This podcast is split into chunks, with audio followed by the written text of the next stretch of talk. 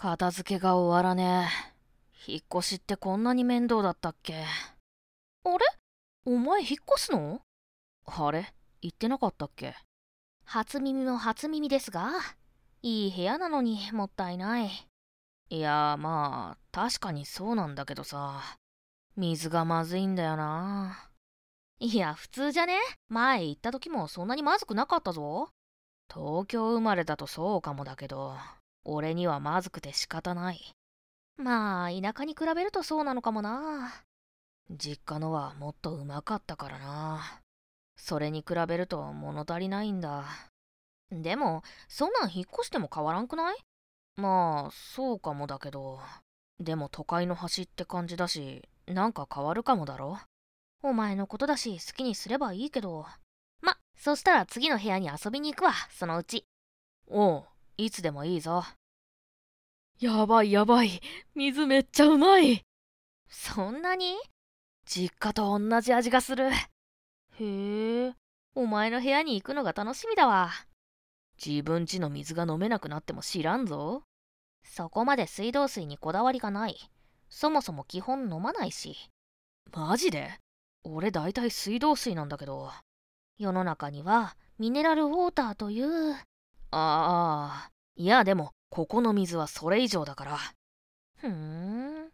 なんか屋上の貯水槽から水を引いてるらしい。うまいのはそのおかげかも。なんか秘密があるんじゃねえの？その貯水槽にさ。そうかもしれん。ちょっと見てきてみようかな。ほうおう、言っとけ言っとけ。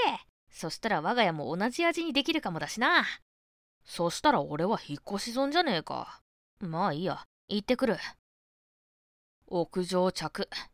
お疲れ。結構殺風景だわ。貯水槽は結構でかいけど。何か分かったか？いや、外からじゃさすがに。やっぱ中を見てみないことにはな。まあ、そりゃそうか。蓋は開けられそうなん？問題ない。最近誰かが開けたっぽい感じ？んじゃ、ガバッと言ったれ。おお。ん？どうかしたか？大輔？こないだはすまん。急に連絡がなくなったから何かあったかと。まあ、あるにはあった。どうした？貯水槽の蓋を開けたらさ、男が浮いてた。え？死後数ヶ月だってさ。このアパートの住民はみんな死体の使ってる水を飲んでたんだ。それはその、なんていうか。最悪だよ。せっかく実家と同じ味だと思ったのに。ん？なんだよ。どうかしたのか？いや、ちょっと待ってくれ。お？